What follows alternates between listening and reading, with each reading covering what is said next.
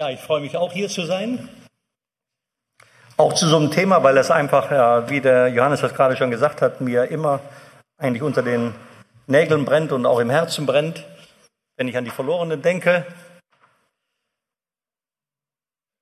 Also ich denke nicht immer daran. Aber ab und zu überkommt es mich so und manchmal muss ich fast weinen, wenn ich in der Stadt bin.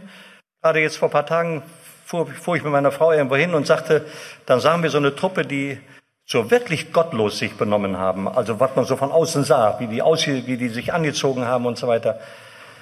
Und da hätte ich fast heulen können, weil ich gesagt habe, Mensch, die gehen alle verloren.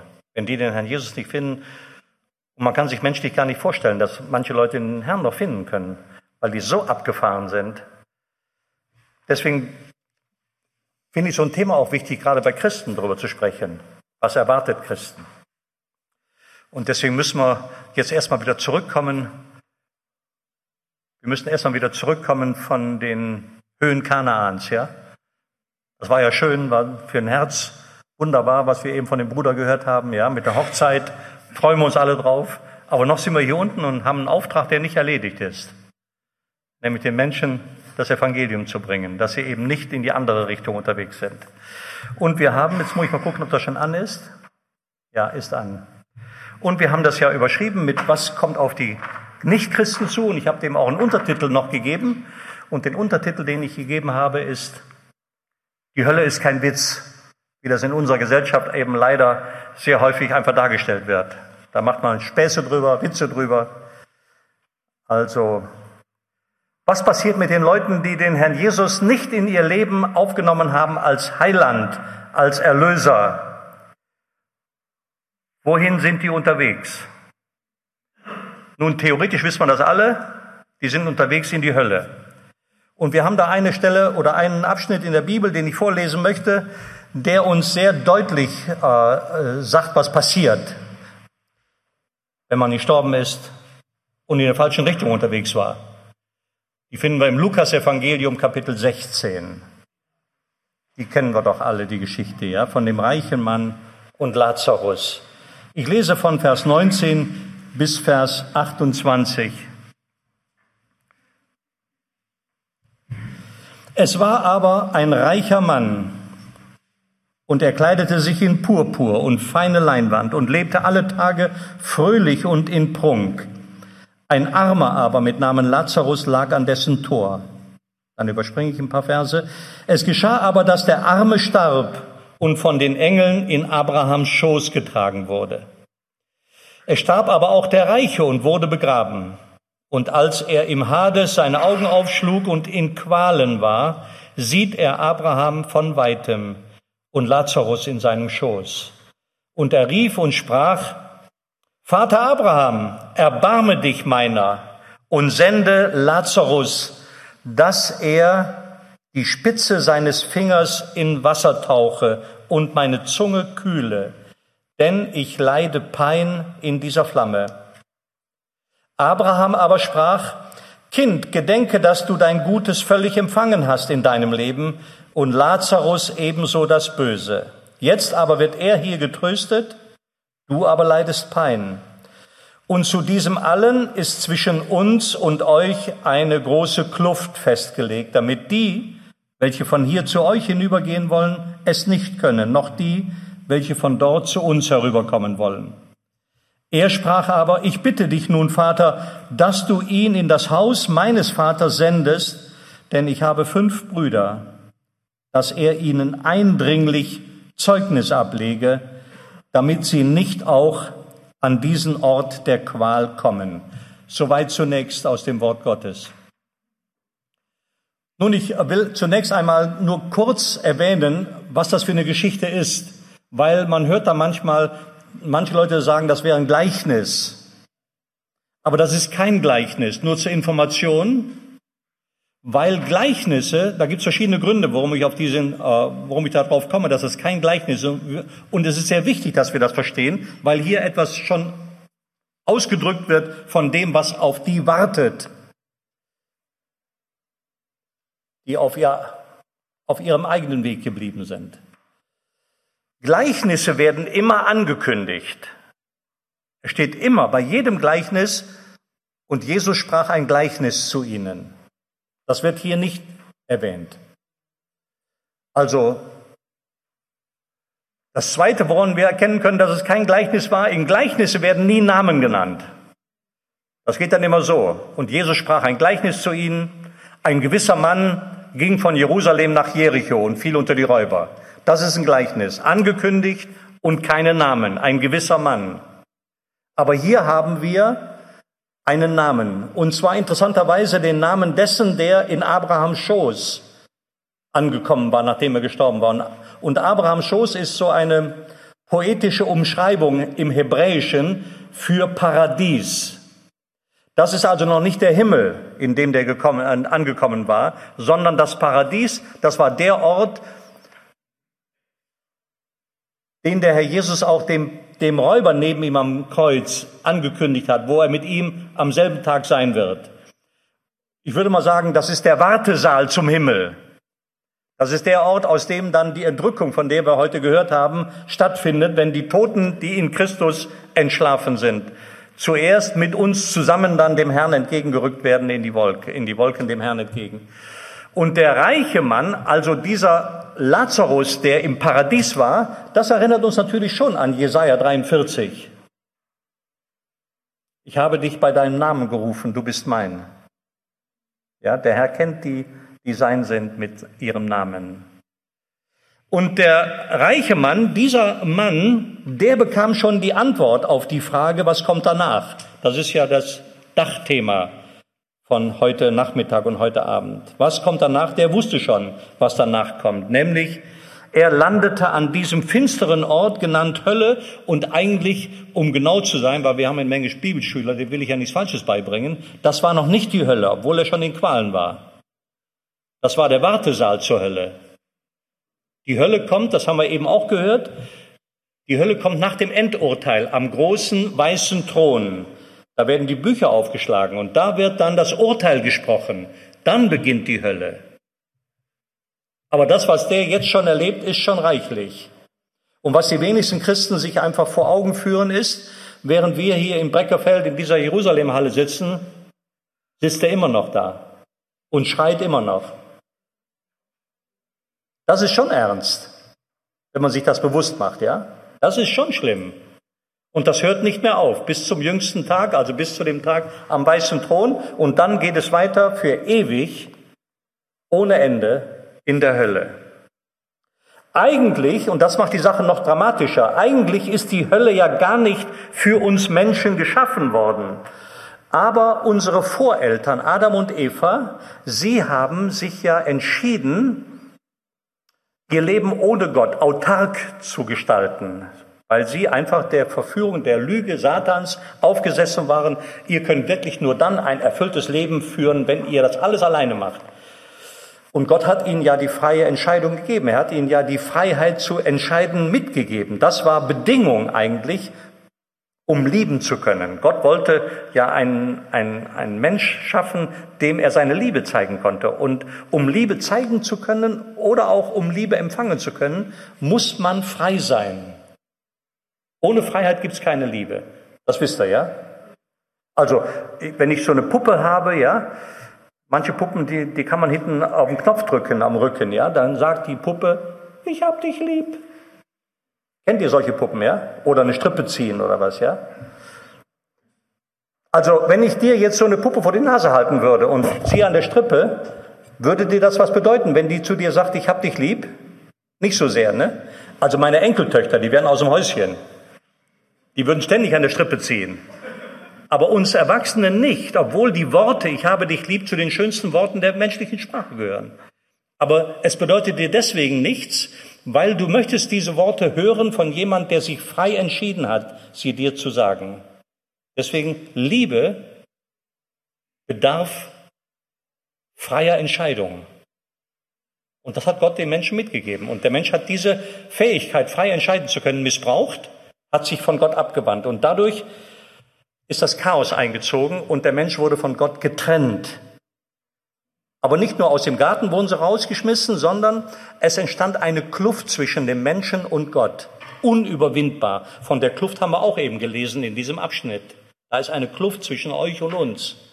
Es entstand also eine Kluft und der Mensch stand plötzlich auf der falschen Seite, auf der Seite Satans, getrennt von der Seite Gottes. Und er konnte machen, was er wollte, er kam nie zurück. Und alles, was er gemacht hat auf der falschen Seite, war von Gott getrennt. Deswegen hat Paulus recht, wenn er sagt, da ist keiner, der Gutes tut, weil alles, was passierte, jedes Kind, was geboren wurde, jede Tat, die getan wurde, wurde auf der falschen Seite gemacht. Getrennt von Gott, getrennt von Gott. Und deswegen sind wir auf der falschen Seite. Der Herr Jesus nennt diese falsche Seite den breiten Weg. Alle Menschen sind auf dem breiten Weg. Ich habe mal einen Evangelisten gehört, der hat, den kannte ich sehr gut, deswegen weiß ich, wie der das gemeint hat. Der hat gesagt, du, ihr müsst euch entscheiden, auf welchem Weg wollt ihr gehen? Auf dem breiten Weg, der führt in die Hölle, der führt ins Verderben. Oder wollt ihr auf dem schmalen Weg? Und da habe ich gesagt, nee, die Entscheidung hat der Mensch gar nicht. Weil das würde bedeuten, dass der Mensch auf einem neutralen Boden steht, wenn er sich entscheiden könnte, welchen Weg wähle ich denn jetzt? Sondern du bist schon, jeder Mensch von Natur aus ist schon auf dem falschen Weg, auf der falschen Seite, von Gott getrennt, auf dem breiten Weg. Die einzige Entscheidung, die uns bleibt, ist, willst du da bleiben? Die Frage stellt Gott jedem. Oder willst du runter von diesem breiten Weg? Wenn du runter willst, guck mal nach rechts. Ich sage das ein bisschen bildhaft, ja? Und wenn du nach rechts guckst, siehst du da am Rand von dem breiten Weg, siehst du da eine kleine Tür stehen. Und über der Tür steht ein Schild. Und auf dem Schild steht, Jesus Christus spricht, ich bin die Tür. Wer durch mich eingeht, der wird Weide finden, Leben finden. Und das ist die Entscheidung, die wir. Und deswegen hat der Herr Jesus recht, wenn er in Matthäus 25 sagt, geht von mir, verflucht in das ewige Feuer, das bereitet ist dem Teufel und seinen Engeln. Da sehen wir, für wen die Hölle ist. Aber wir haben die Seite gewechselt. Wir sind in dieselbe Richtung unterwegs wie der Teufel. Die Hölle ist nicht für uns. Und das sehen wir auch daran, welch, welche Vorkehrungen Gott getroffen hat, um uns da runterzuholen von dem breiten Weg, weil er will nicht, dass wir da weiterlaufen. Und weil sie nicht für uns geschaffen worden ist, will Gott uns unbedingt davor bewahren, in der Hölle zu landen. Aber es ist unsere Wahl, es ist unsere Entscheidung. Weil Gott respektiert unsere Persönlichkeit. Er vergewaltigt niemand. Er lädt nur ein. Er versucht uns zum Nachdenken zu bringen. Deswegen lesen wir im, von Paulus im 1. Timotheus 2, dies ist gut und angenehm vor unserem Heiland Gott, welcher will, dass alle Menschen errettet werden und zur Erkenntnis der Wahrheit kommen. Also Gott möchte, dass jeder Mensch ihm vertraut, dass er Buße tut und vor der Hölle gerettet wird. Aber er überlässt die letzte Wahl, ob er das tun will, dem Menschen. Er zwingt uns nicht. Er überlässt uns Christen die Aufgabe, Menschen vor der Hölle zu warnen. In der Hölle zu enden, liebe Freunde, da brauchen wir, da sage ich euch überhaupt nichts Neues, aber ab und zu müssen wir uns das neu bewusst machen. Das ist eine entsetzliche Tragödie. Eine furchtbare Tragödie weil das Angebot Gottes steht und er lädt jeden ein, kommt und freut euch am ewigen Leben mit mir in meiner vollkommenen Welt. Das ist das Angebot Gottes. Das ergeht an jeden Menschen. Aber die meisten Menschen, die haben überhaupt kein Interesse daran, auf das Angebot Gottes zu hören, ja? Die Menschen in unserer Gesellschaft wollen nichts mit Gott zu tun haben. Wenn ich das mal, wenn ich das mal bildhaft ausdrücken würde, dann würde ich sagen, wenn Gott spricht, dann halten sich die Menschen die Ohren zu. Wenn er befiehlt, dann spotten sie. Weil sie einfach nicht wollen, dass Gott ihnen ihren, seinen Lebensstil aufdrückt. Sie möchten ihren Lebensstil alleine suchen. Sie machen sich lustig über das, was er ihnen zum Thema Ehe, zum Thema Geld, zum Thema Sex oder zum Thema Werte des menschlichen Lebens zu sagen hat. Da machen sie sich lustig drüber. Sie halten seinen Sohn für eine Witzfigur und das Kreuz halten sie für Torheit. Und durch ihr Leben bringen sie zum Ausdruck, dass sie wünschen, von Gott in Ruhe gelassen zu werden. Sie wollen einfach nichts mit ihm zu tun haben. Und das Tragische ist, liebe Freunde, zum Zeitpunkt ihres Todes kommt Gott ihrem Wunsch nach. Dann haben sie das erreicht, was sie haben wollten. Gott lässt sie alleine. Zum Zeitpunkt ihres Todes entspricht Gott ihrem Wunsch. Dann wird Gott zu ihnen sagen, ich habe euch niemals gekannt. Weicht von mir, ihr Übeltäter.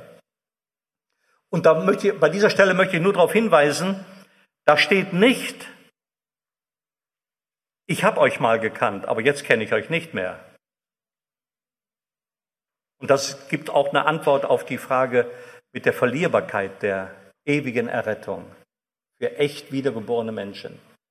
Ich habe euch nie gekannt, sagt der Herr Jesus hier zu denen. Also die allerwenigsten Menschen sind bereit, ernsthaft über die Hölle nachzudenken.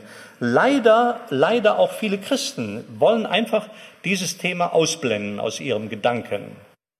Und eigentlich kann ich es gut verstehen. Wer denkt schon gerne über eine ewige Strafe nach? Eine Strafe, die nie mehr aufhört. Da ist es viel angenehmer, sie zu trivialisieren oder einfach Witze drüber zu machen. Aber es gibt auch Leute, die das Thema Hölle, ich sag mal, hygienisch aufarbeiten. Die stellen es als moralische Unmöglichkeit dar, die eines allmächtigen und liebenden Gottes völlig unwürdig ist.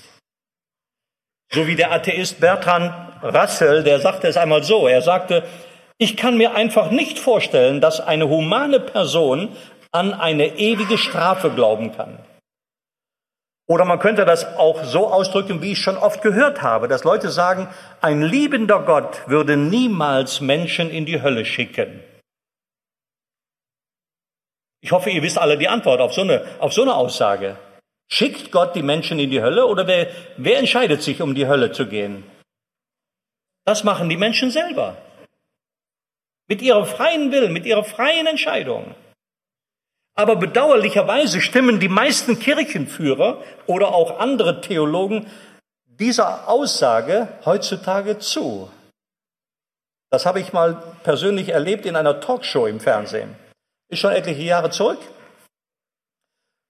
Da war gerade so ein, da war gerade so ein großer Aufbruch hier in Deutschland bezüglich Evolutionstheorie. Da hat einer der führenden Evolutionsbiologen mit Namen Richard Dawkins ein Buch veröffentlicht, ein gottloses Buch. Der Gotteswahn, habt ihr vielleicht schon mal gehört, ist schon sechs, sieben Jahre her. Und der wurde, der, das war natürlich spektakulär, wie das aufgemacht ist. Und der, und der Richard Dawkins, das ist, man nennt den, der gehört zu den sogenannten neuen Atheisten, ja. Man nennt ihn aber auch die Bulldogge unter den Atheisten, weil er so brutal auf alles abfährt, was Glauben zu tun hat. Und er, er sagt zwar, er richtet sich gegen jede Art des Glaubens, aber wenn man mit ihm, wenn man Interviews äh, liest oder wenn man Artikel über ihn liest, dann merkt man, er hat sich voll eingeschossen auf den christlichen Glauben. Ich weiß nicht, was er mal, vielleicht hat er mal irgendwie schlechte Erfahrungen mit Christen gemacht oder was. Naja, auf jeden Fall, er wurde eingeladen in der Talkshow von Johannes B. Kerner. Den kennt ihr ja vielleicht, ja, vom Namen her zumindestens. Johannes B. Kerner Talkshow. Da wurde der Richard Dawkins eingeladen und verschiedene andere Leute, Gesprächspartner, um über dieses Buch der Gotteswahn, über den Atheismus, über Evolution zu reden. Und neben ihm wurden eingeladen, neben dem Dawkins, ein Politiker mit Namen Heiner Geißler, der als Jesuit groß geworden ist, und die evangelischen und katholischen Bischöfe Huber, der war damals, zu der Zeit war der Vorsitzender der evangelischen, der deutschen Bischofskonferenz in der evangelischen Landeskirche und der Weihbischof Jaschke. Die waren also alle dabei und haben diskutiert über Evolution, über die Bibel und irgendwann kam natürlich auch das Thema Hölle auf, auf, das, auf das Tablett. Und ich habe es einfach nicht für möglich gehalten. Diese drei oder vier Drei Christen, die da saßen, ja? Zwei Bischöfe und ein christlicher Politiker. Ich habe es also kaum, kaum möglich gehalten, wie, die, wie radikal die sich alle von der Hölle verabschiedet haben.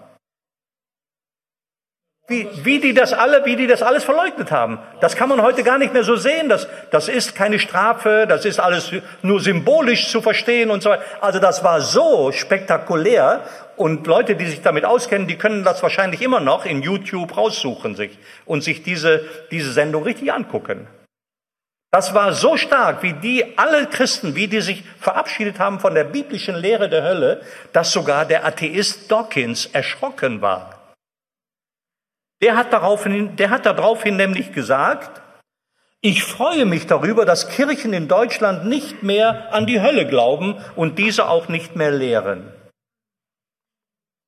Also man hat fast den Eindruck in unserem Land, dass vielen Christen das Thema Hölle peinlich ist.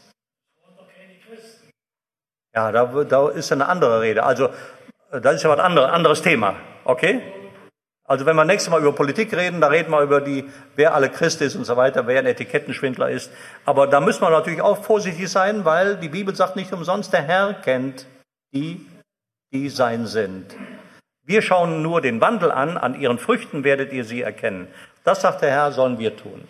Also, ein Kirchenhistoriker untersuchte einmal die religiösen Magazine der letzten 100 Jahre und er fand keinen einzigen Artikel in diesen christlichen Magazinen über die Hölle. Und ich weiß nicht, aus welchen Gemeinden ihr alle kommt, aber beantwortet euch selber mal die Frage, wann in eurer Gemeinde das letzte Mal eine Predigt gehalten wurde über die Hölle. Wahrscheinlich nicht so häufig, wenn überhaupt. Und dieser, dieser Historiker, der sagte dann, die Hölle, die Hölle ist verschwunden und niemand hat es bemerkt. Und das stimmt wirklich. Und es ist auch leicht zu verstehen, warum das so ist, weil Hölle einfach ein grauenhaftes Thema ist. Wenn uns die Schreiber der Bibel etwas über die Hölle erzählen, dann benutzen sie die düstersten und die erschreckendsten Worte, um sie zu beschreiben. Sie schreiben zum Beispiel von dem Dunkel der Finsternis im Judas 1. Oder sie schreiben vom ewigen Verderben im zweiten Thessalonicher 1. Oder sie schreiben vom Ort der Qual und von dem Ort des Heulens und Zähneknirschens. Also wirklich furchtbare Formulierungen. Wisst ihr, in der Bibel wird über 160 Mal auf die Hölle Bezug genommen.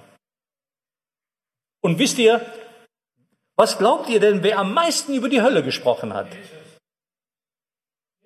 Ja, du bist ja ziemlich gut drauf heute, ja? Ich habe deswegen früher in der Schule schon mal einen Tadel gekriegt, weil ich mich immer einfach reingeworfen habe, ohne, ohne aufzuzeigen. Ja, genau. Ja, genau. Der Herr Jesus. Also von den 160 Mal stammen 70 Hinweise aus, kommen 70 Hinweise aus dem Mund des Herrn Jesus. Er ist dem Thema niemals ausgewichen, sondern er sprach öfter von der Hölle als vom Himmel. Und das ist schon interessant. Und der Grund dafür ist, weil er die Hölle gemacht hat. Er ist der Schöpfer aller Dinge, sagt uns die Bibel, ja? Er hat die Hölle gemacht und er will nicht, dass die Menschen dort enden. Deswegen warnt er sie ununterbrochen vor der Hölle. Der Herr Jesus war nicht grausam, sondern er war nur ehrlich und seine Offenheit, die verblüfft manchmal. Zum Beispiel im Matthäusevangelium Kapitel 10.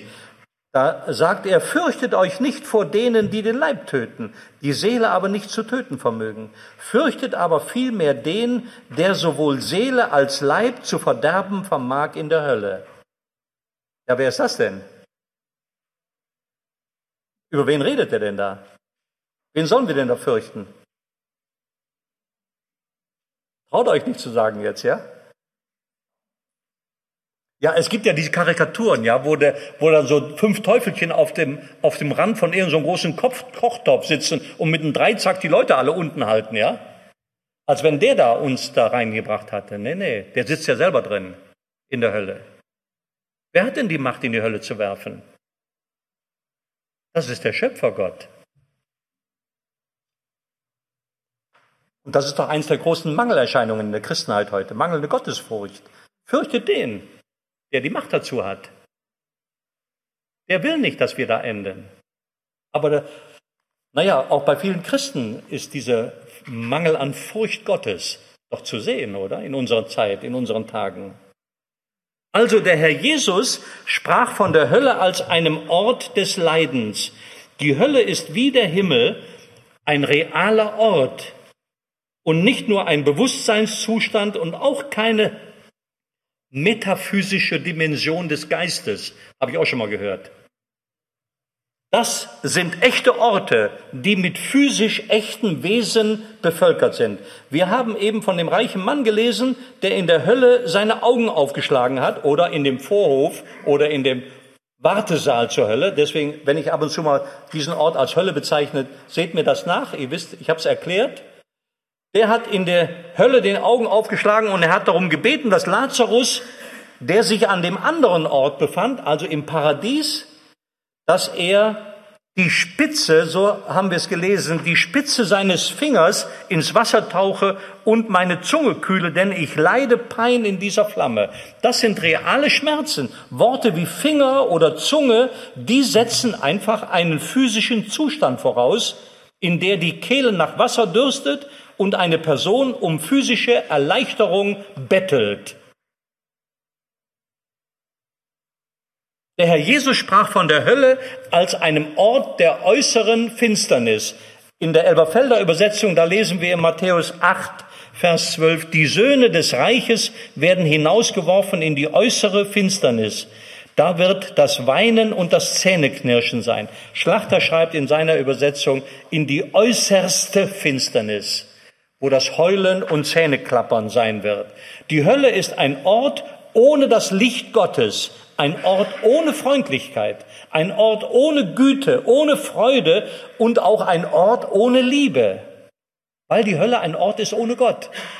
Deswegen gibt es auch keine Liebe. Alleine der Gedanke, der ist schon quälend drückend. Ein Ort ohne Liebe.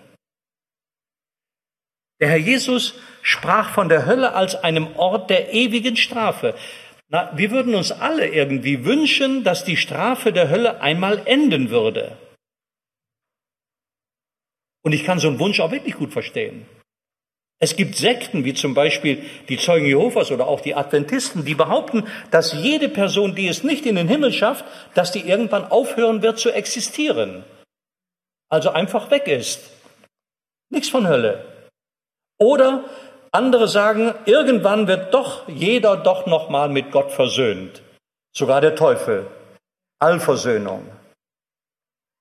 Und es gibt wohl keine Lehre, muss ich auch ehrlich sagen, über die ich mich lieber getäuscht hätte, als bei der biblischen Lehre über die ewige Höllenstrafe. Weil es einfach furchtbar ist, wenn man darüber nachdenkt, dass da Menschen sind, die ewig dort enden werden. Aber ein Ende der von Gott verhängten Strafe ist in der Heiligen Schrift nicht zu entdecken. Die Warnungen Gottes sind mit ewigen Begriffen geschrieben und sie sind völlig unmissverständlich. Denkt doch nur mal zum Beispiel an Aussagen wie diese, Offenbarung 14. Und der Rauch ihrer Qual steigt auf von Ewigkeit zu Ewigkeit. Und sie haben keine Ruhe Tag und Nacht die das Tier und sein Bild anbeteten. Wie könnte eine nicht mehr existierende Seele keine Ruhe mehr haben, wenn die nicht mehr da ist? Oder Formulierungen wie Tag und Nacht oder Formulierungen wie von Ewigkeit zu Ewigkeit, die sprechen auch nicht von einer zeitlichen Begrenztheit dieser Strafe, oder? Man, wir kennen ja diese Formulierungen, ja, das Wort Ewigkeit, Äon, wird auch manchmal in der Bibel benutzt, um einen zeitlich begrenzten Abschnitt zu beschreiben. Aber hier geht's von Ewigkeit zu Ewigkeit, ohne, ohne irgendein Ende. Einmal verglich der Herr Jesus die Hölle mit der Gehenna. Das war der Müllabladeplatz außerhalb der südwestlichen Stadtmauern von Jerusalem. Und dieser Ort war bekannt wegen seines nicht endenden Schwelbrandes und wegen seiner pausenlosen Verrottung. Der Herr Jesus sagte, dass die Hölle wie der Müllplatz Gehenna ein Ort ist, wo der Wurm nicht stirbt und das Feuer nicht erlischt. Und ein nicht sterbender Wurm und ein unlöschbares Feuer, egal wie symbolisch diese Sprache auch irgendwie sein mag. Aber alles spricht sehr deutlich von einem nicht endenden Zustand.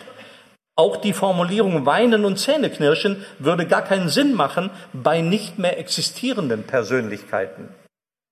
Vielmehr beschreibt der Herr Jesus die Dauer der Hölle mit den gleichen Adjektiven ewig wie auch den Himmel. Und das ist schon sehr deutlich, ja. Matthäus 25, die einen werden hingehen zur ewigen Strafe, da haben wir das Wort ewig, und die anderen die Gerechten aber in das ewige Leben. Die gleichen Adjektive, ewig.